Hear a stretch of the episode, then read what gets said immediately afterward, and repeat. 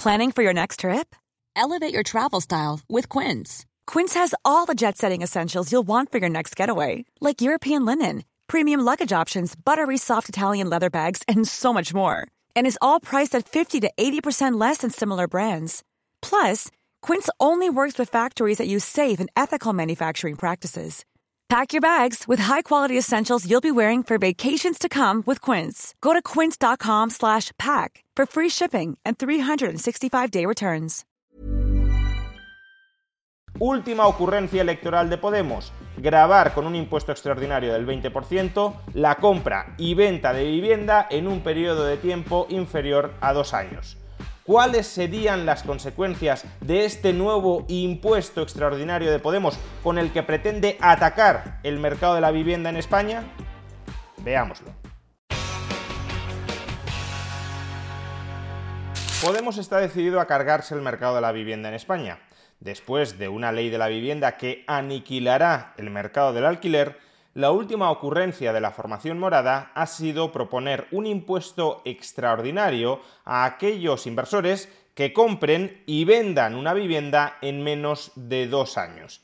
Escuchemos esta propuesta por boca de la candidata de Podemos a la presidencia de la Comunidad de Madrid, Alejandra Jacinto. En otro orden de cosas, esta mañana anunciábamos un nuevo impuesto, un nuevo impuesto para frenar también la especulación inmobiliaria, un impuesto anti-flipping que lo que hace es grabar las transacciones patrimoniales, la compraventa de viviendas de esos fondos de inversión, de esos especuladores que tienen una práctica muy clara y que lo hemos vivido todos en regiones como la región de Madrid, que tratan de, eh, aparecen en un barrio, como puede ser el barrio de Lavapiés, se compran un edificio y quieren venderlo en menos de dos años para seguir especulando más y más con la vivienda. La vivienda es un bien que es un derecho, que no es un bien especulativo y hay que ponerle coto a la especulación salvaje que tanto protege Isabel Díaz Ayuso. Y la mejor forma de hacerlo es desincentivar ese tipo de prácticas, desincentivar la especulación cobrando, como digo, un impuesto del 20% de esa transacción patrimonial para que a los fondos buitre les salga muy caro especular en esta región. Muchas gracias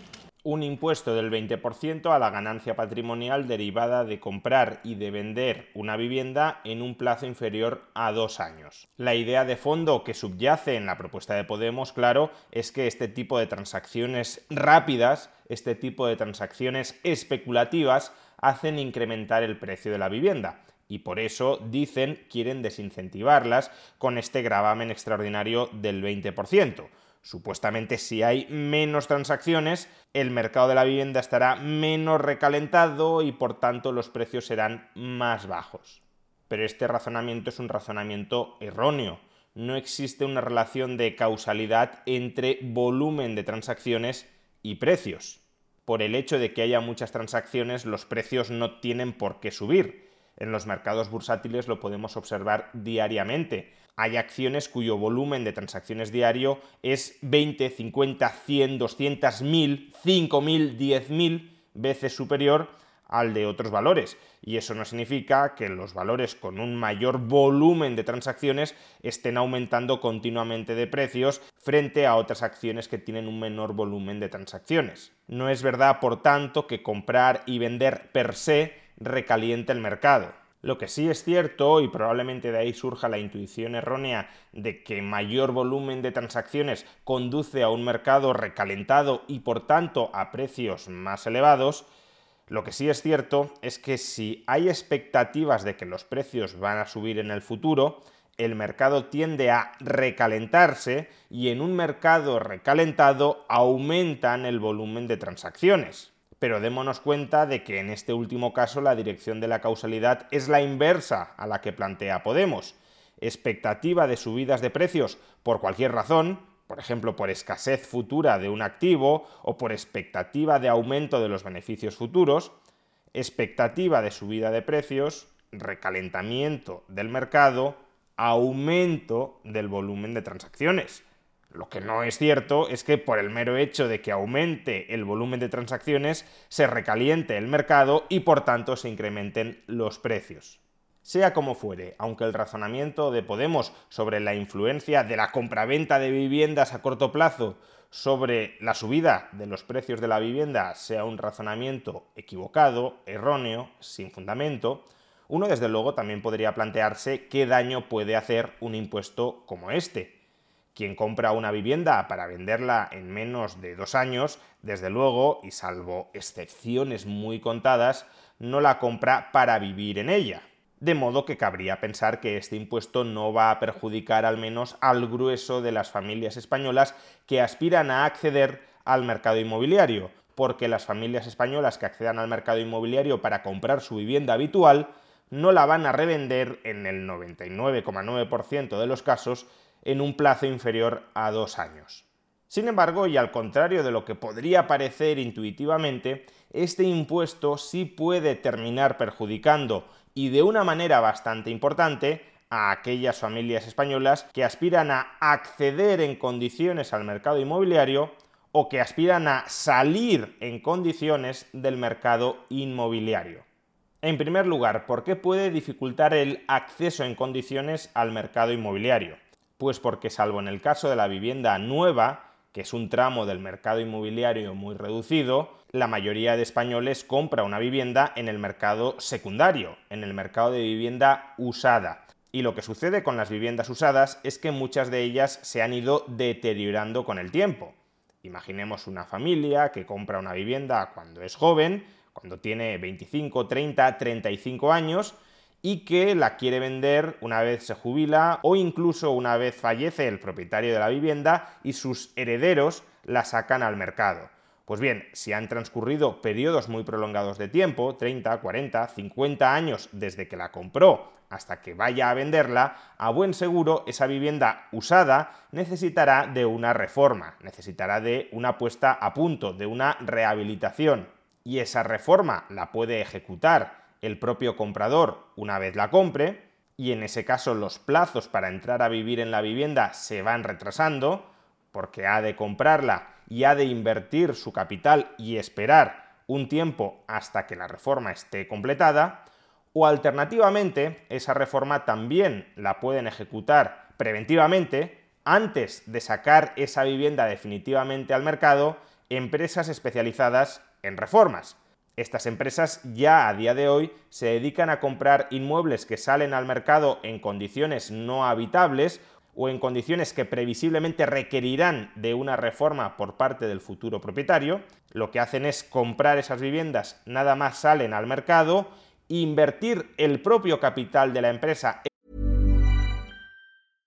How would you like to look 5 years younger? In a clinical study, people that had volume added with Juvederm Voluma XC in the cheeks perceived themselves as looking 5 years younger at 6 months after treatment. Look younger, feel like you. Add volume for lift and contour in the cheeks with Juvederm Voluma XC. Reverse signs of aging by adding volume to smooth laugh lines with Juvederm Volure XC. For important safety information and to find a licensed specialist, visit juvederm.com. That's J U V E D E R M.com. Not for people with severe allergic reactions, allergies to lidocaine, or the proteins used in Juvederm. Common side effects include injection site redness, swelling, pain, tenderness, firmness, lumps, bumps, bruising, discoloration, or itching. There's a risk of unintentional injection into a blood vessel, which can cause vision abnormalities, blindness, stroke, temporary scabs, or scarring. Talk to a licensed specialist to find out if it's right for you. Burrow's furniture is built for the way you live.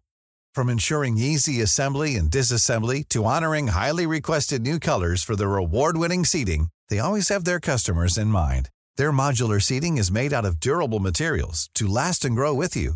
And with Burrow, you always get fast, free shipping. Get up to 60% off during Burrow's Memorial Day sale at burrow.com slash ACAST. That's burrow.com slash ACAST. burrow.com slash ACAST. I'm Sandra, and I'm just the professional your small business was looking for. But you didn't hire me because you didn't use LinkedIn jobs. LinkedIn has professionals you can't find anywhere else, including those who aren't actively looking for a new job but might be open to the perfect role, like me. In a given month, over 70% of LinkedIn users don't visit other leading job sites. So if you're not looking on LinkedIn, you'll miss out on great candidates like Sandra. Start hiring professionals like a professional. Post your free job on linkedin.com/people today. en reformar el inmueble, transformarlo y sacarlo de nuevo a la venta en un plazo tan breve como les sea posible, porque estas compañías la rentabilidad la obtienen de una amplia rotación en el volumen de su cartera de inmuebles.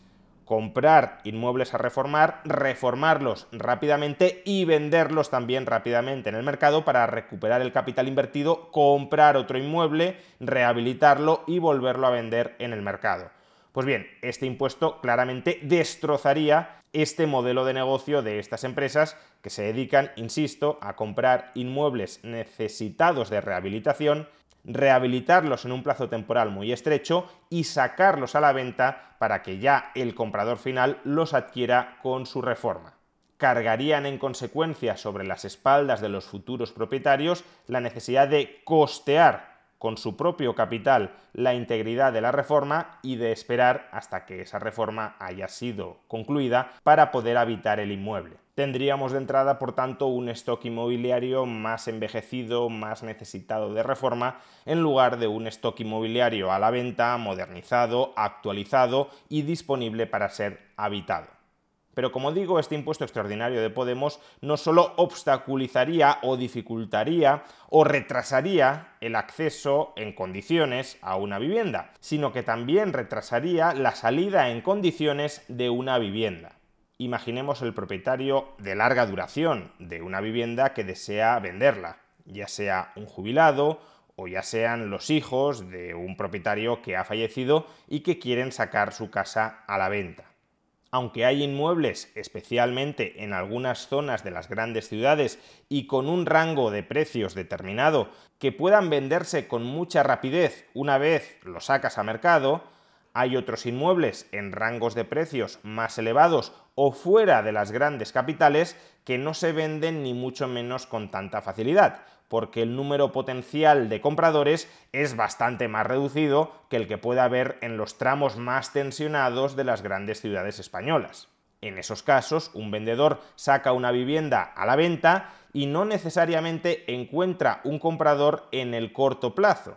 Puede tener que esperar meses o incluso años hasta que aparezca un comprador. Por supuesto, si rebajas el precio suficientemente, al final siempre aparece un comprador pero si prefieres mantener la propiedad de la vivienda antes que venderla a determinados precios de derribo, entonces lo que sucede es que la vivienda no se vende, pero tampoco baja de precio. Es decir, que el mercado inmobiliario queda congelado y el vendedor está atrapado en un inmueble que no le resulta fácil de vender, porque no lo quiere vender a determinados precios y a los precios a los que lo quiere vender hoy por hoy no existe ningún comprador. Y eso implica que ese vendedor, por ejemplo, no dispone de capital para comprarse otra vivienda en otro lugar al que quiera irse a vivir, o no dispone de capital para invertir en la creación de alguna empresa, o invertir en bolsa, o para dar financiación a otras empresas que ya estén creadas. El mercado se congela en perjuicio de todos.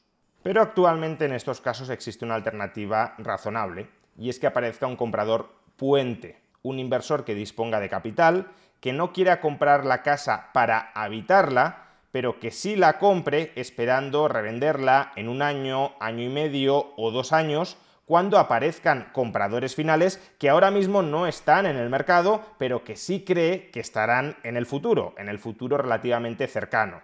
Si aparece ese comprador puente, el vendedor recibe hoy el precio que quería recibir o un precio muy ligeramente por debajo, sin necesidad de tirar muy abajo los precios, con ese capital ya puede desarrollar los planes personales que tuviera pendientes, comprarse otra casa, crear una empresa, dar financiación a otras empresas, y el comprador puente que ha inmovilizado su capital se espera con esa vivienda hasta que aparezca un comprador final. Y una vez aparezca ese comprador final, se la vende a ese comprador final. Y como la ha comprado a un precio ligeramente inferior a aquel al que lo revende, pues entonces obtiene una ganancia por esa labor de intermediación temporal. Pues bien, el impuesto extraordinario de Podemos, desde luego, se cargaría este tipo de transacciones que suministran algo de liquidez a un mercado que ya es tremendamente ilíquido en general, como es el mercado inmobiliario, porque no es un mercado organizado en el que concurran simultáneamente muchos compradores y muchos vendedores, Este impuesto extraordinario de Podemos, como digo, se cargaría la poca liquidez que ya existe a corto plazo en el mercado inmobiliario, dificultando, por tanto, la salida del mercado de la vivienda de aquellos propietarios que, después de haber sido propietarios de una vivienda durante periodos de tiempo muy prolongados, quieren desinvertir en ella y necesitan que aparezca un comprador final para poder desinvertir en ella. Y si no aparece y no quieren tirar exageradamente los precios para inducir a alguien a que la compre, solo les quedan dos alternativas. O no vender y comerse con patatas la vivienda aplazando todos sus otros planes vitales, o vendérsela a un comprador puente que es el que sí está dispuesto a esperar hasta que aparezca un comprador final. Pero claro, si esa actividad del comprador puente la grabas con un impuestazo del 20%, pues entonces desincentivas muy notablemente esa labor de intermediación o la encareces. Es decir, el vendedor recibirá un precio menor o el comprador pagará un precio mayor. En definitiva, la última ocurrencia de Podemos respecto al mercado inmobiliario, sin ser ni mucho menos la peor idea que ha tenido Podemos respecto a este mercado, sí es un paso adelante hacia la destrucción del mercado de la vivienda, ya sea en su tramo de alquiler o en este caso en su tramo de compraventa. Porque ellos mismos lo dicen, la vivienda no ha de ser una mercancía y si la vivienda no ha de ser una mercancía, lo que significa es que no debe haber mercado de vivienda. Las mercancías no son otra cosa que bienes que se venden en el mercado.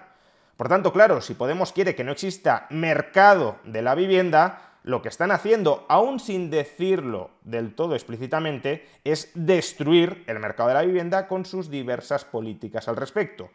Y esta es solo una política más que contribuye a hacer desaparecer ese mercado de la vivienda en perjuicio de todos, del comprador, del vendedor y del intermediario, salvo del político que precisamente por dificultar con sus normativas el acceso a la vivienda a miles de personas, espera crear redes clientelares con esas miles de personas para afianzarse electoralmente en el poder.